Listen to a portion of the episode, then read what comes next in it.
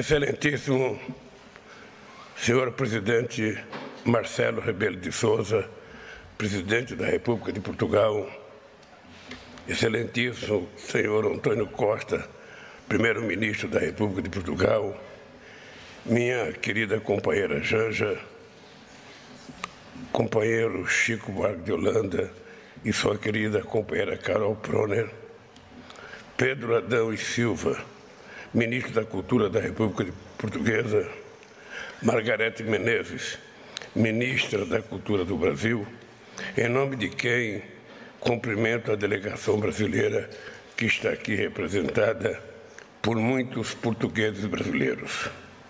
Companheiro Manuel Frias Martins, presidente do júri do Prêmio Camões, amigos e amigas. O convite para participar aqui em Portugal da cerimônia de entrega do Prêmio Camões ao querido Chico Buarque é motivo de grande honra e de imensa alegria. Hoje, para mim, é uma satisfação corrigir um dos maiores, um dos maiores absurdos cometidos contra a cultura brasileira nos últimos tempos. Digo isso porque esse prêmio deveria ter sido entregue em 2019 e não foi. Todos, todos nós sabemos por quê. O ataque à cultura em todas as suas formas foi uma dimensão importante do projeto que a extrema-direita tentou implementar no Brasil. Se hoje estamos aqui para fazer essa espécie de reparação celebração da obra do Chico, é porque, finalmente, a democracia venceu no Brasil.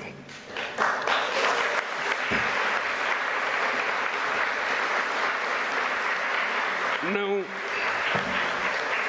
não podemos esquecer que o obscurantismo e a negação das artes também foram uma marca do totalitarismo e das ditaduras que censuraram o próprio Chico no Brasil e em Portugal. Esse prêmio é uma resposta do talento contra a censura, do engenho contra a força bruta. Um prêmio escolhido por unanimidade por jurados de Portugal, do Brasil, de Angola e de Moçambique. Um prêmio da língua portuguesa, que nos une mesmo quando barreiras geográficas ou fronteiras nos separam. Hoje já é outro dia. Meus caros companheiros e companheiras, a obra de Camões marca o início da grande epopeia da língua portuguesa, que hoje floresce nos nove países que a utilizam oficialmente.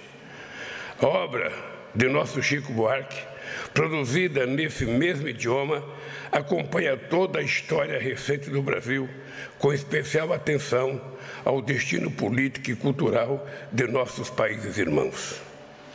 Chico transformou em patrimônio literário comum os amores de nossos povos, as alegrias de nossos carnavais, a beleza de nossos faros e sambas, as lutas obstinadas de nossos cidadãos e dos nossos cidadãos pela conquista da liberdade e da democracia. Em seu cancioneiro, em suas peças de teatro e em seus romances, o autor hoje homenageado nunca deixou de fazer da língua portuguesa instrumento de transmissão de nossa cultura e de nossas lutas. A literatura, na literatura, Chico fez de sua obra uma declaração de amor à língua portuguesa. Mesmo quando ousou transformar o idioma húngaro em um dos personagens centrais do romance Budapeste, que José Saramago saudou com essas palavras. Chico Buarque ousou muito. Escreveu cruzando um abismo sobre um arame e chegou ao outro lado. Não creio enganar-me dizendo que algo novo aconteceu no Brasil com este livro. Na obra de Chico Buarque, o passado, o presente e o futuro de nossas nações sempre estiveram vinculados. Foi assim que ele decidiu revisitar nossa história na peça Calabar para nos mostrar, por meio deste personagem luso-brasileiro, quantas vezes em nosso destino se fizeram de traidores heróis, de heróis condenados e da justiça o arbítrio.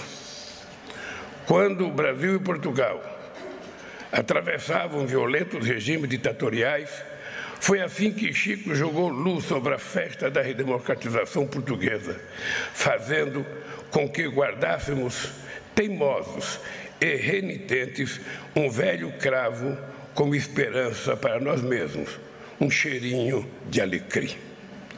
E foi assim que Chico também festejou a independência política de nossos irmãos e irmãs africanas.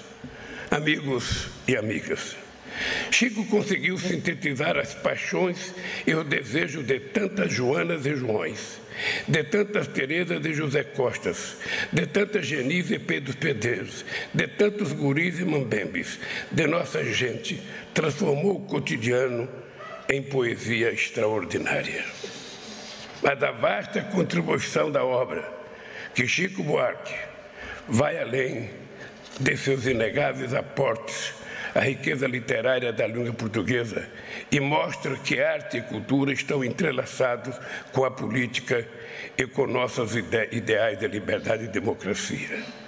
Ao expressar a beleza de tantos heróis, quase anônimos, de nossos povos, Chico não nos deixou esquecer a força inquebrantável que vem da expressão popular de nossas culturas únicas, mas compartilhadas.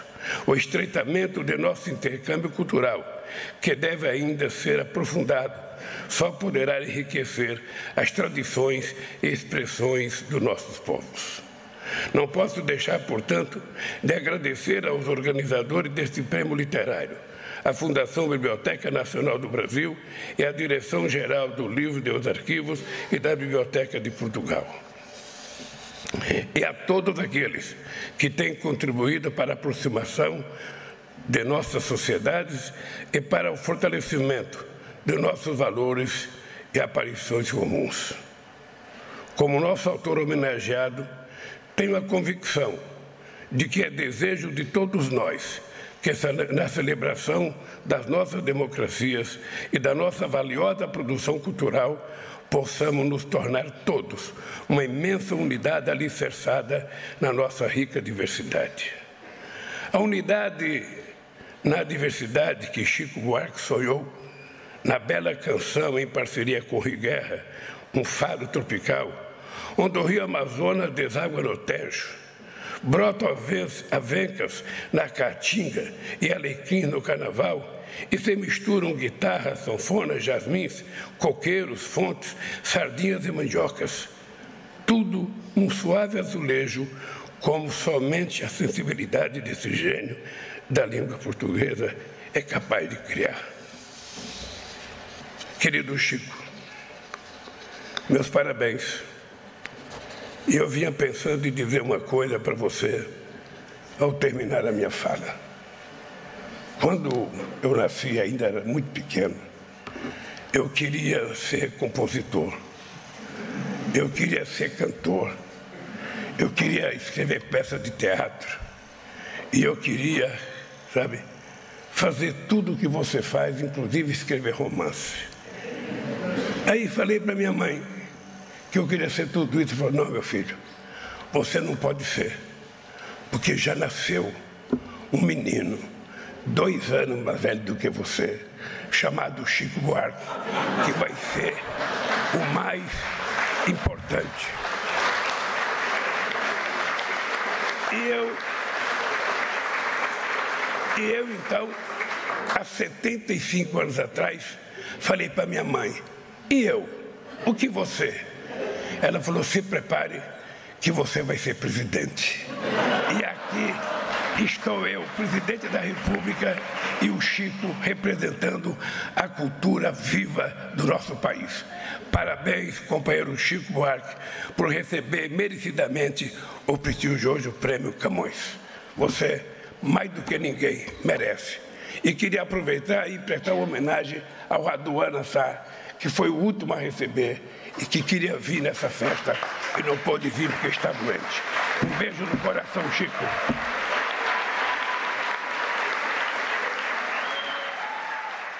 Boa noite, uh, excelentíssimos senhores, presidente de Portugal, Marcelo Rebelo de Souza, presidente do Brasil, Luiz Inácio Lula da Silva, primeiro-ministro de Portugal, Antônio Costa, ministro da Cultura Brasileira, Margarete, minha amiga, Margarete Menezes, o ministro da Cultura português, Pedro Adão e Silva, querida Janja, Lula Silva.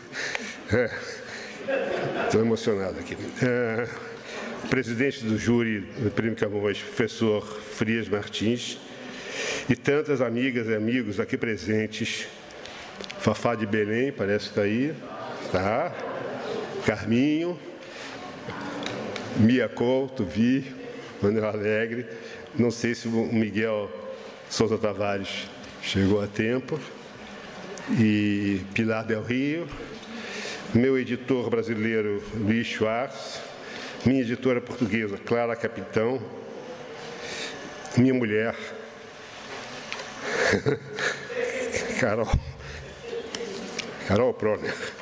Eu estou emocionado porque hoje, hoje de manhã ela, ela saiu do, do hotel, atravessou a avenida e foi comprar essa gravata.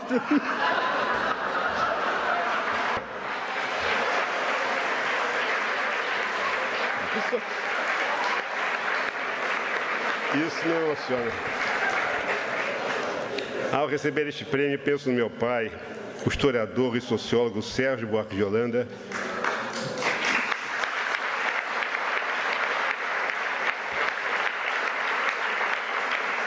de quem herdei alguns livros e o amor pela língua portuguesa. Relembro quantas vezes interrompi seus estudos para lhe submeter meus escritos juvenis, que ele julgava sem complacência nem excessiva severidade, para em seguida me indicar leituras que poderiam me valer numa eventual, numa eventual, numa eventual carreira literária. Mas mais tarde, quando me bandiei para a música popular, não se aborreceu, longe disso, pois gostava de samba, tocava um pouco de piano e era amigo próximo de Vinícius de Moraes, para quem a palavra cantada talvez fosse simplesmente um jeito mais sensual de falar a nossa língua. Posso imaginar meu pai coruja ao me ver hoje aqui, se bem que, caso fosse possível nos encontrarmos neste salão, eu estaria na assistência e ele cá no meu posto a receber o prêmio Camões com muito mais propriedade. Meu pai também contribuiu para minha formação política. Ele que, durante a ditadura do Estado Novo, militou na esquerda democrática, futuro Partido Socialista Brasileiro. No fim dos anos 60, retirou-se da Faculdade de Filosofia, Silêncio, Ciências e Letras da Universidade de São Paulo, em solidariedade a colegas caçados pela ditadura militar. Mais para o fim da vida, participou da fundação do Partido dos Trabalhadores. Sem, sem chegar a ver a restauração democrática no nosso país, nem muito menos pressupor que um dia cairíamos num fosso sob muitos aspectos mais profundo. O meu pai era paulista, meu avô pernambucano, meu bisavô mineiro, meu tataravô baiano. Tenho antepassados negros e indígenas, cujos nomes meus antepassados brancos trataram de suprimir da história familiar. Como a imensa maioria do povo brasileiro, trago nas veias sangue do açoitado e do açoitador, o que ajuda a nos explicar um pouco.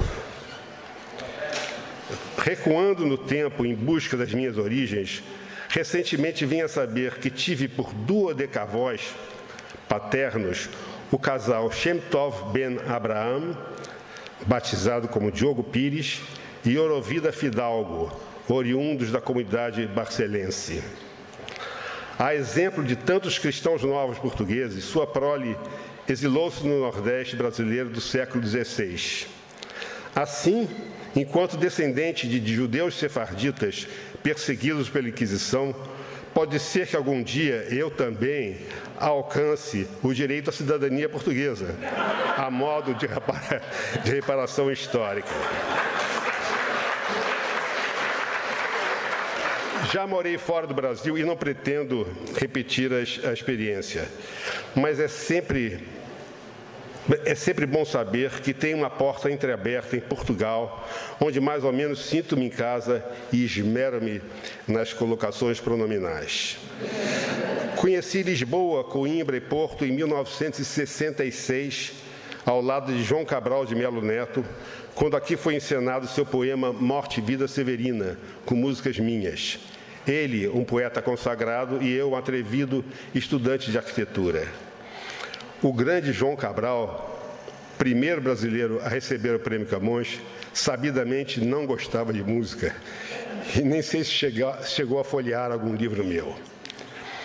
Escrevi meu primeiro romance, Estovo, em 1990, e publicá-lo foi para mim como me arriscar novamente no escritório do meu pai, em busca de sua aprovação. Contei dessa vez com padrinhos como Rubem Fonseca, Raduan Nassar e José Saramago hoje meus colegas de Prêmio Camões. De vários autores aqui premiados, fui amigo e de outras tantas e outros tantos, Brasil e Portugal, Angola, Moçambique, Cabo Verde, sou leitor e admirador.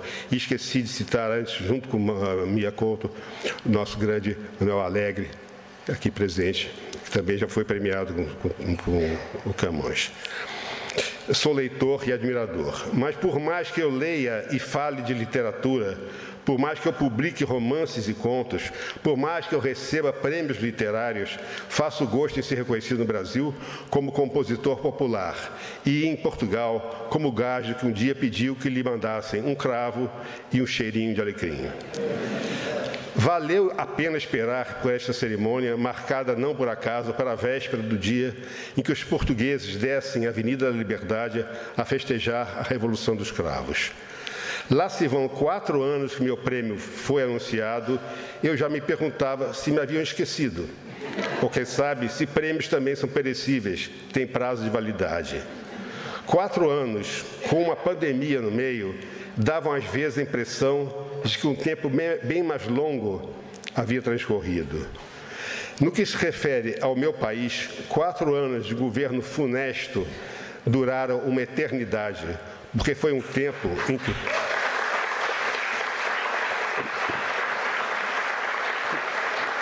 Durava uma eternidade, porque foi um tempo em que um tempo parecia andar para trás. Aquele governo foi derrotado nas urnas, mas nem por isso podemos nos distrair pois a ameaça fascista persiste no Brasil como um pouco por toda parte.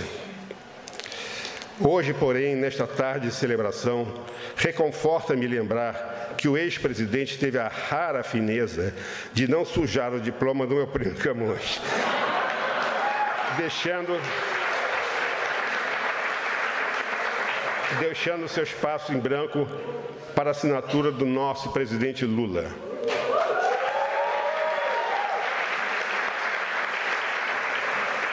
Recebo, recebo este prêmio menos como uma honraria pessoal e mais como um desagravo a tantos autores e artistas brasileiros humilhados, ofendidos nesses últimos anos de estupidez e obscurantismo. Muito obrigado.